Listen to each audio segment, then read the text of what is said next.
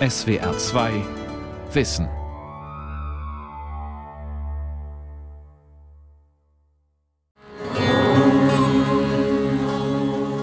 Ein altes Bauernhaus in einer idyllischen Weinbaugemeinde am Neckar zwischen Stuttgart und Heilbronn.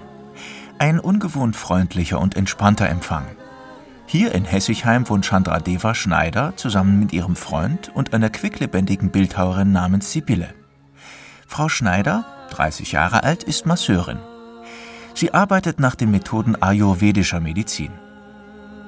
Vor wenigen Jahren ist sie, die mit Vornamen eigentlich Julia heißt, eine Anhängerin des indischen Philosophiedozenten und 1990 verstorbenen Gurus Bhagwan geworden.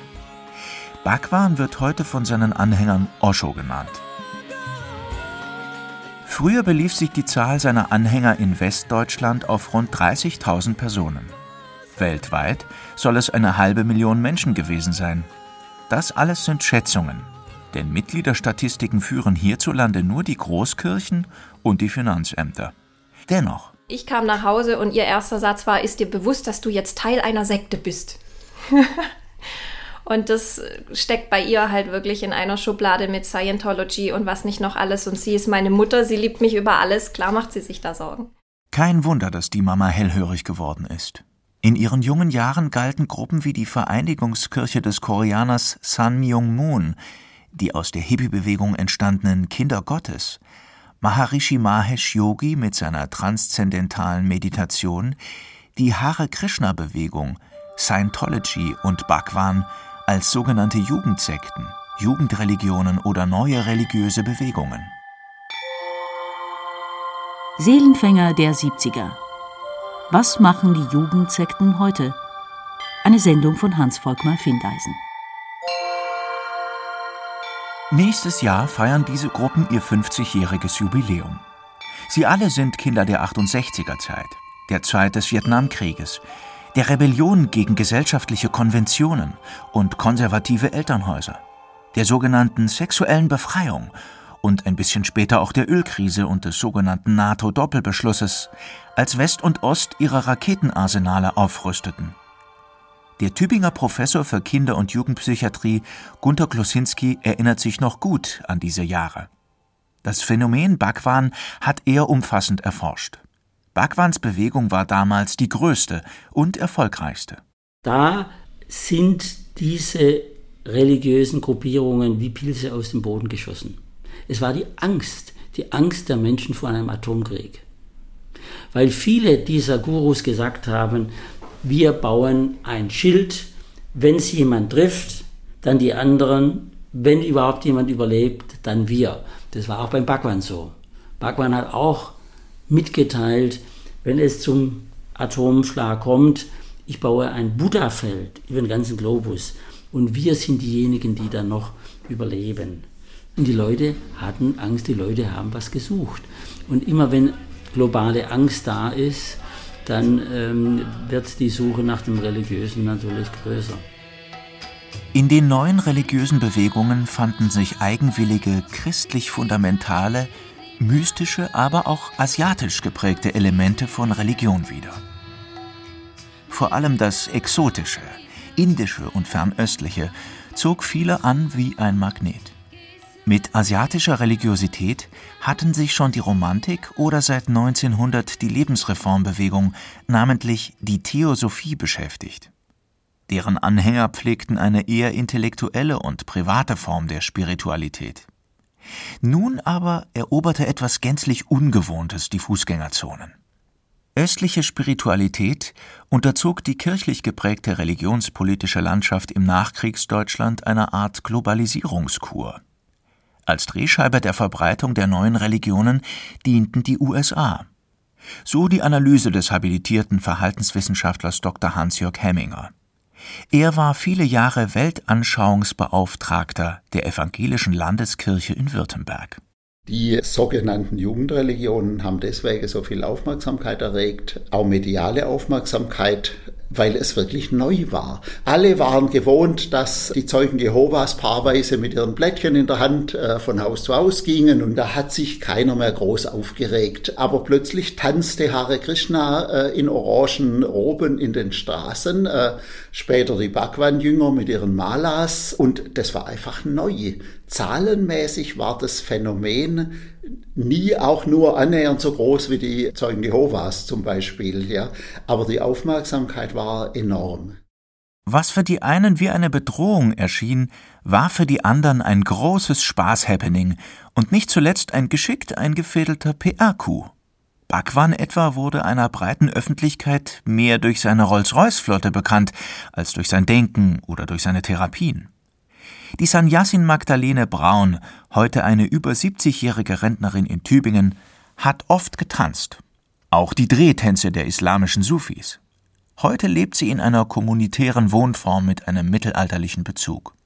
Sie ist Begine geworden, lebt also ehelos in einer Gemeinschaft christlich oder auch mystisch gesinnter Menschen und erinnert sich freudig an Bhagwan zurück. Auch das mit den Autos hat mir gefallen. Der hatte ja über 90 Rolls-Royce und das war typisch, der konnte ja gar keins fahren davon. Der war ja viel zu krank und was will man, was will 90. Aber das war seine Reklame, die moderne Art. Also niemand hätte wohl die Bewegung so schnell bekannt gemacht wie die 90 Rolls-Royce.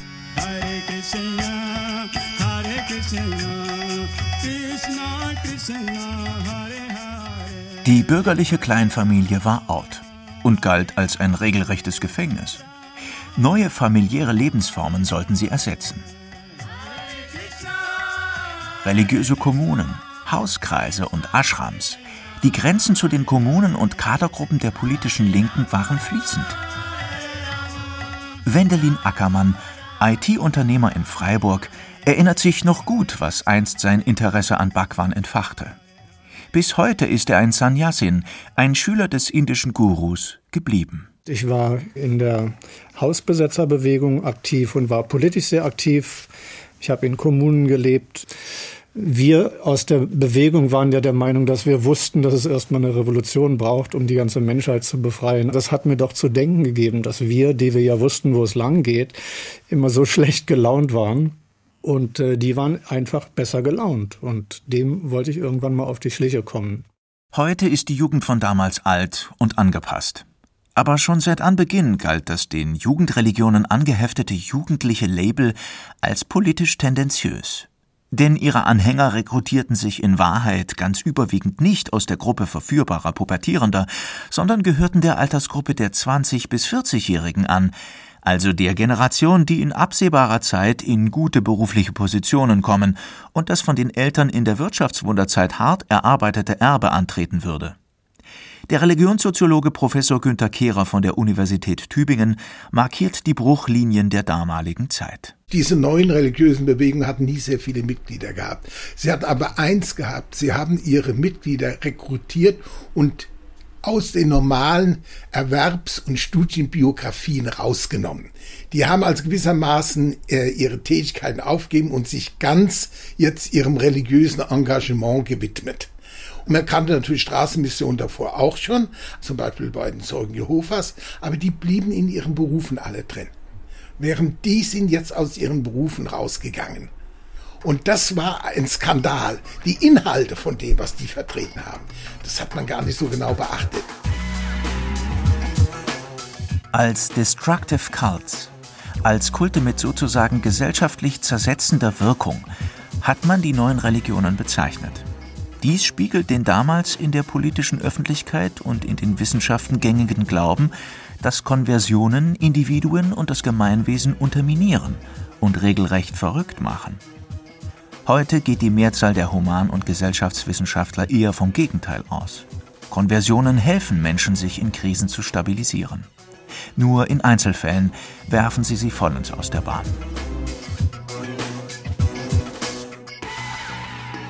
Damals auch deutete man Konversionen als eine Art Gehirnwäsche. Ursprünglich entstammte der Begriff Brainwashing der Sphäre der Politik und des Militärs. Er beschrieb die Verhörtechniken des Vietcong oder hatte seinen Platz in den ideologischen Mobilisierungskampagnen während der Kulturrevolution unter Mao Zedong. Mehr psychologisches Fingerspitzengefühl und einen guten Riecher bewiesen indessen die spirituellen Anbieter aus dem Osten. Die haben gemerkt, dass viele Leute aus Europa auf der Suche sind. Ne? Da kam ja diese 68er-Bewegung. Und auch die Pille, die Befreiung äh, der Sexualität und dieses in Kombination, dass die Autorität in Frage gestellt wurde, dass man mit den Eltern gebrochen hat, dass man alles über den Haufen geworfen hat und dann äh, freie Sexualität, freie Liebe. Und in diese Masche ist Bhagwan natürlich total hineingelaufen. Dessen Botschaft war, ich sage dir, wer du bist.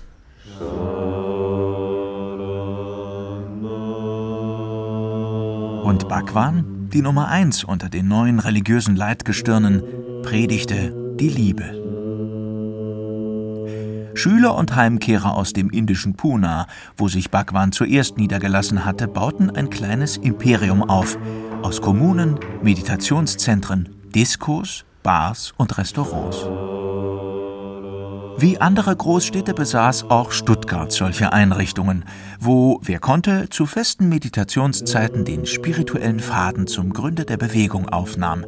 Das ist für uns so eine Herz-zu-Herz-Begegnung ja, mit unserem Meister.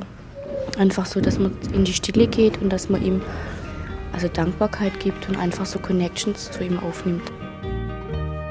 Mehr als andere Gruppen gewann Bhagwan seine Anhänger unter Angehörigen der Mittelschicht, unter sogenannten Aussteigern, die pädagogische oder therapeutische Berufe ausübten oder unter Architekten, Juristen und Journalisten. Früher bin ich halt arbeiten gegangen und habe mein Gehalt gekriegt im Monat, aber dann war es auch fertig. Ne? Hier kriege ich viel mehr.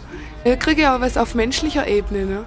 Der Kulturphilosoph Peter Sloterdijk reiste nach Pune der abgeschobene DDR-Regimekritiker Rudolf Barrow oder Jörg Endres Elten, der vordem als Starreporter beim Magazin Stern arbeitete, später ausstieg und ein vielgelesenes Buch über Bhagwan schrieb.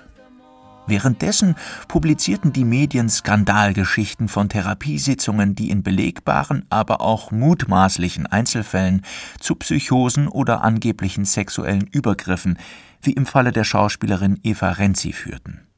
Schnell stiegen auch die Kirchen mit ihren Weltanschauungsbeauftragten mit ins Boot der Jugendsektenkritiker.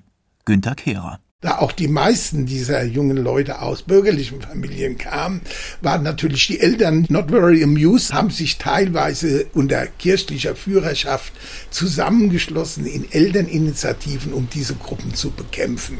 Die Massenmedien haben, sind, haben sich da drauf gestürzt. Da gab es auch manche Sachen, die waren sehr pittoresk. Das hat natürlich auch einen exotischen Reiz gehabt, aber gleichzeitig auch immer einen, der an der Grenze dazu war, dass man sagt, das ist so, ist es eigentlich äh, legal? Dürfen die das überhaupt? Also es war immer so in der Wahrnehmung der meisten Menschen im Grenzbereich des vielleicht tendenziell leicht Kriminellen. Die neuen Religionen sammelten ihre Mitglieder ganz überwiegend im Bereich der protestantischen und häufig evangelikal geprägten Kirchen Westeuropas und Nordamerikas. Hierzulande reagierten die regionalen Kirchenleitungen teils liberal oder wie in Bayern restriktiv. Hans-Jörg Hemminger. Wobei es so war, dass zum Teil natürlich die Aufregung Übergriff auf kirchliche Leitungsebenen, äh, meine, auch heute sind äh, kirchliche Leitungsebenen nicht immun gegen das, was denn das mediale Blätterrauschen dann verursacht. Ja. Aber man muss auch redlicherweise sagen, zum Teil wurde einfach Beratungs- und Orientierungsbedarf herangetragen, ja, an die Kirchen. Gerade im Südwesten tut sich die Öffentlichkeit bis heute schwer, vom Gedanken des Staatskirchentums Abschied zu nehmen. Das hatte Folgen auch für den Umgang mit den neuen religiösen Bewegungen. Damals in den 70er Jahren waren die großen, äh, als seriös geltenden Kirchen, die beiden großen, mehr waren es ja nicht, diejenigen, die in der öffentlichen Wahrnehmung zuständig waren für Religiöses. Ja. Das ist heute nicht mehr ganz so, aber hier im Südwesten ist immer noch so. Wenn ein äh, zentrales Jugendamt oder eine Gemeindeverwaltung äh, irgendwas Seltsames im religiösen Bereich zu beurteilen hat, dann fragen sie die Kirchen. Wie die lang erwartete Bestätigung, dass die Jugendreligionen einen Hang zum Kriminellen hätten, wirkte schließlich 1981 der Umzug Bhagwans von Pune nach Oregon in den USA. Bald kursierten Gerüchte von geheimen Waffenlagern, Bakterien- und Giftmordanschlägen. Hier ein historischer Originalton. Sprecher ist Reinhard Hummel, Leiter der Evangelischen Zentralstelle für Weltanschauungsfragen in Stuttgart. Er, der anfänglich durchaus Sympathie für die Bewegung des Gurus gehegt hatte, ging nun deutlich auf Distanz. Sie hat äh, ein starkes Bedürfnis neuerdings entwickelt, Geld zu machen, mit einem Wort, es hat ein gewisser Prozess der Versektung stattgefunden. Ich definiere die Bhagwan-Bewegung gerne als versektete Psychokultur. Magdalene Braun aus Tübingen hörte von den Gerüchten. Aber nicht allen wollte man glauben. Sie nahm bei der Bank einen Kredit auf und flog nach Oregon. Vor allem die perfekte Organisation, die ästhetische Gestaltung des neuen Ashrams und der hochprofessionelle mediale Auftritt der Bewegung faszinierten sie. Aufgewachsen in einem strengen pietistischen Umfeld, genoss sie das lebendige und schalkhafte Wesen des charismatischen Gurus Bhagwan. Und der Oscher hat mich unglaublich angezogen. Wenn der gelächelt hat, war der unwiderstehlich. Gelächelt und gleichzeitig mit den Augen so gestrahlt vor Provokation. Mir hat es einfach gefallen. Die Gerüchte um das kriminelle Treiben in Oregon bestätigten sich. Bhagwan, der offenkundig davon keine Kenntnis hatte, wurde aus den USA ausgewiesen, landete schließlich wieder in Indien und verkündete die Auflösung seiner eigenen Religion. Sheila, seine Vertraute, wurde wegen schwerer Körperverletzung und versuchten Mordes zu zehn Jahren Haft verurteilt, wovon sie ein Viertel absaß. Das Urteil ahndete einen Terroranschlag mit Salmonellen auf Restaurants in der Umgebung des Bhagwan Ashrams. Heute lebt Sheila in der Schweiz. Wendelin Ackermann, ebenfalls Oregon erfahren, ging schon damals auf kritische Distanz. Er fühlte sich aber weiter mit den alten Idealen verbunden. Es gab sehr viele irrlichternde Strömungen in der Zeit. Sheila ist sogar vor kriminellen Handlungen nicht zurückgeschreckt oder der Versuch, aus der Bewegung eine Religion zu etablieren, war ein fataler Fehler, war auch diametral entgegengesetzt zu allem, was Bhagwan damals den Leuten als Individuum gesagt hat. Und es gab dergleichen auch vieles mehr. Und Bhagwan war letztlich auch einfach nur ein indischer Mann, etwas selbstbezogen, aber trotzdem ein genialer äh, Denker, ein genialer Inspirator für viele Menschen auf der Welt. Und heute? Wo stehen die Jugendsekten von damals heute? Die Moon-Sekte hat sich im Wesentlichen auf ihre Kernlande, die USA und Südkorea, zurückgezogen. In Nordkorea betreibt sie gemeinsam mit dem Staat eine Automobilfabrik. Hare Krishna ist zum Allround-Dienstleister für Hindus in der westlichen Diaspora mutiert und hat an der reinen Lehre Abstriche machen müssen. Die Kinder Gottes präsentieren sich als virtuelle Internet-Community und auch die transzendentale Meditation hat sich faktisch im Meer des Psychomarktes und des Internets aufgelöst. Scientology stagniert bei einer Zahl von 70 bis 80.000 Anhängern, weltweit wohlgemerkt. Viele Jahre verbrachte die Bewegung damit, in den USA auf relativ bissige Art und Weise ihre Anerkennung als Kirche durchzusetzen, was auch steuerlich von Vorteil ist. Von der Bhagwan-Bewegung ist hierzulande praktisch nur ein Zentrum in Köln übrig geblieben, das Osho-Uta-Institut, um das herum sich zwei Dutzend Firmen gruppieren. Auf das Zentrum verweisen die Bhagwan-Anhänger stets, wenn man sie selbst fragt. Was nicht bedeutet, dass das Internet nicht noch weitere Zentren und Angebote auflistet. Um die teilweise vom Verfassungsschutz observierten Skandalbewegungen von damals ist es ruhig geworden. Ihre Aktivitäten sind bescheiden, sie fallen nicht mehr auf. Auch Wendelin Ackermann, nach wie vor bekennender Sannyasin, steht seinen Kunden gegenüber nicht mehr unter Rechtfertigungsdruck. Niemand verlangt, dass er sich irgendwie outet. Wenn das jemanden interessieren würde, würde ich das tun. Bloß es gibt überhaupt keine Veranlassung, das jetzt auf, äh, vor mir herzutragen wie eine Flagge. Ich bin ja auch äh, von buddhistischen Ideen inspiriert und da waren neben Osho natürlich auch andere Dinge, die mich sehr bewegt und inspiriert haben. Also es besteht kein Grund, das vor mir herzutragen. Moderne Religion ist mit den Jahren ein Bastelset geworden. Jeder nimmt sich die Steine aus dem Baukasten, die er gerade braucht, um sich seine Identität aufzubauen und sichtbar zu machen. Für die größeren Bewegungen, die angetreten sind, die Welt zu missionieren, ist das ein Problem. Die kleineren fallen sowieso unter die Schwelle der Wahrnehmung. Hans-Jörg Hemminger deutet die aktuelle Situation so. Es gibt inhaltlich kaum Alleinstellungsmerkmale für die großen Gruppen. Nehmen Sie als Beispiel die transzendentale Meditation, die ja bis in die Beatles-Zeit zurückgeht, deren Gründer Maharishi Mahesh Yogi äh, auch verstorben ist. Die bieten Meditation an, eine sehr simple Form.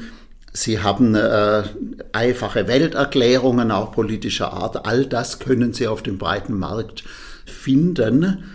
Das Alleinstellungsmerkmal dieser größeren Organisationen ist eigentlich ausschließlich ein ideologisches, nämlich dass sie durch ihre Größe Absolutheit, absolute Geltung, absoluter Wahrheitsbesitz beanspruchen können, was ein Psychoguru, der irgendwo in Ludwigsburg West äh, 100 Anhänger hat, einfach nicht kann. Das ist so verrückt ist keiner, dass er glaubt, dass jemand von dieser Größe äh, sozusagen die Weltweisheit allein vertritt.